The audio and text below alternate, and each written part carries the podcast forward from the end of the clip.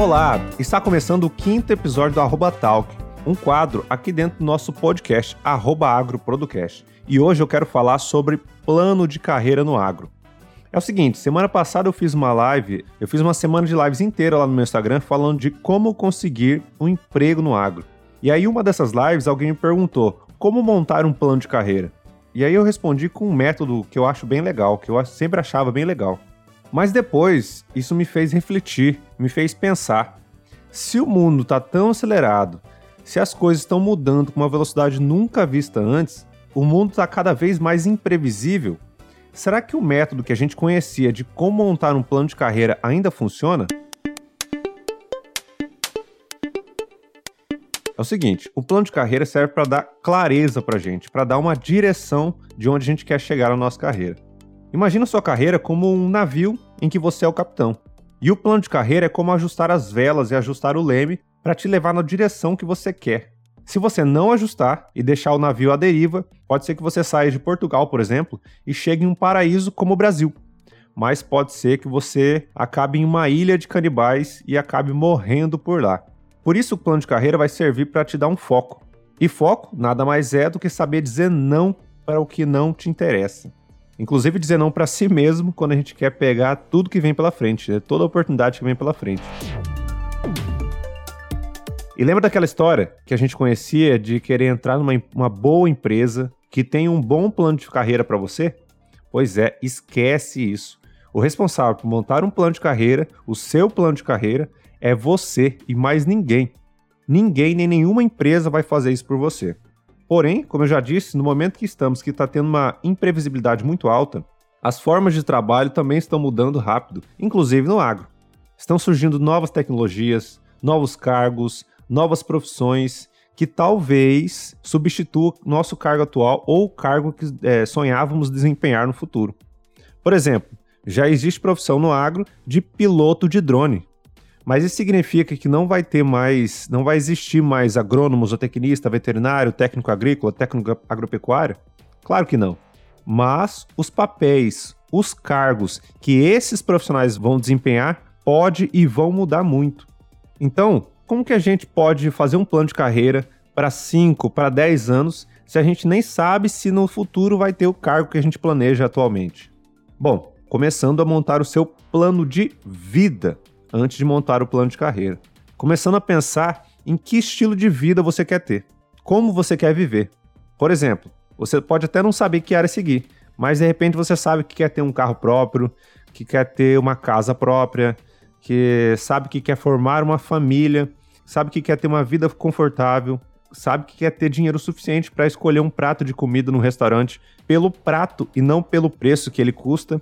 Isso já vai te dar um norte. Só que isso não é o suficiente. Você precisa detalhar o máximo que você conseguir.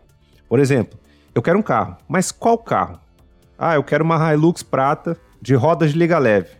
Ou eu quero uma SW4 preta com teto solar e pacote multimídia. E a casa? Ah, eu quero uma casa com três quartos, toda arejada, é, com uma área grande para receber parentes e amigos. E a família? Eu, você, dois filhos e um cachorro? Com isso, você vai perceber que para conquistar tudo isso, você vai precisar de dinheiro. Não vai dar para fazer isso com salário mínimo. Primeiro você enxerga para onde você quer ir, o que você quer conquistar na sua vida e por que essas coisas são importantes para você, e só depois você vai decidir o como.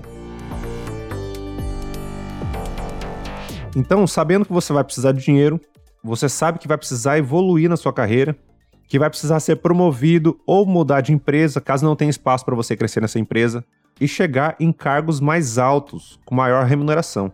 E aí vem a próxima questão: como chegar nesses cargos mais altos? Não dá para contar só com a sorte ou o tempo de serviço para chegar nesses cargos. É preciso se preparar, correr atrás.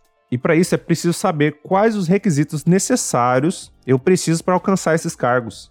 E uma ótima ferramenta para descobrir que requisitos são esses é a matriz de competências. Você pode pesquisar sobre isso no Google, matriz de competências, que é uma ferramenta para te ajudar a organizar todas as competências necessárias para desempenhar determinada função. E aí você começa a notar: bom, eu preciso aprender inglês, talvez uma terceira língua, eu preciso fazer um MBA, ou eu preciso aprender a negociar, preciso aprender a vender, eu preciso aprender a liderar, eu preciso é, entrar em uma multinacional, ou eu vou precisar abrir um próprio negócio, ou eu preciso de mais network, sei lá, você, vai traçando essas estratégias do que você vai precisar.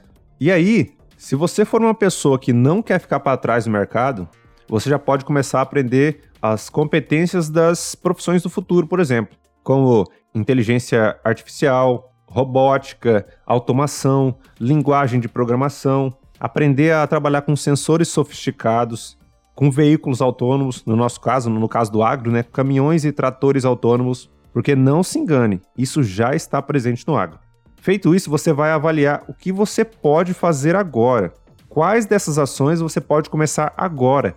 Qual é o próximo passo da sua carreira? Isso tudo que eu falei é basicamente trocar aquela ideia de começar em uma empresa como estagiário, depois de um ano ser promovido para júnior, depois de outro ano ser promovido para um cargo pleno, depois ser promovido para gerente, depois ser promovido para sênior, e aí no final da sua carreira você recebe uma, uma placa daquela empresa pelos serviços prestados, e aí a empresa faz uma homenagem para você, e aí você se aposenta. Para muita gente, essa era, esse era o mundo ideal do plano de carreira. Porém, temos que pensar em um plano de vida primeiro, com a vida que queremos ter, e a partir daí desenvolver um plano de aprendizagem e assim correr atrás do que queremos. Até porque não existe essa história de vida pessoal e vida profissional. A vida é uma só. Inclusive, a gente passa boa parte ou no trabalho ou pensando no trabalho. Somos reconhecidos pelos nossos trabalhos. Já ouviu falar do, do Joãozinho da Bayer? Ou do Joaquim da Tortuga? Ou do João da Singenta? Pois é, nós realizamos objetivos e melhoramos o mundo, inclusive através do trabalho. Então, temos que ser felizes com o nosso trabalho. E algumas perguntas que podem ajudar nessa busca é as seguintes: O que é ser feliz para você? O que é ter sucesso para você? Não é o que é ter sucesso, é o que é ter sucesso para você. Quais lugares ou tipos de ambiente te trazem bem-estar? Quais atividades te dão mais prazer? Que tipo de pessoas você mais se sente bem em estar? O que te traz aquela sensação de brilho no olho? Que atividades te fazem entrar em estado de flow? Você sabe o que é estado de flow? Estado de flow é aquele momento onde a gente começa a fazer alguma coisa duas horas da tarde e quando a gente vê no relógio já é sete horas da noite a gente nem viu o tempo passar fazendo essa atividade. Depois de responder isso, você já consegue ter mais clareza e definir um, uma versão 1.0 do seu plano de vida, que depois vai virar plano de carreira.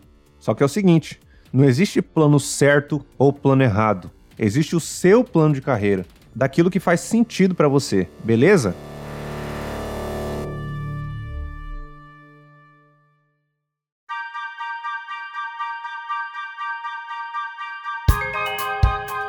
Se isso faz sentido para você, compartilhe esse episódio com um amigo, com um parente que você gosta muito e não deixe de seguir nossas redes sociais. O meu Instagram é @danielmonge com dois e's no final e do Leonardo é leonardo.zoo.